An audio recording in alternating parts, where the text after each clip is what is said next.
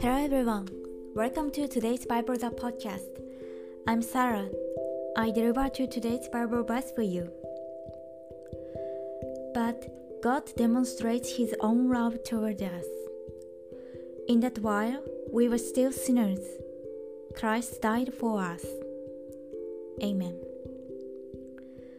Jesus was crucified for us, even if we were completely immersed in the world of sin disobedience to God, and unworthy of being loved by God.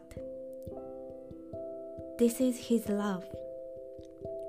The love of Jesus surrounds us anytime, anywhere. May you live in this love today. Thank you for listening. Hope you have a wonderful day.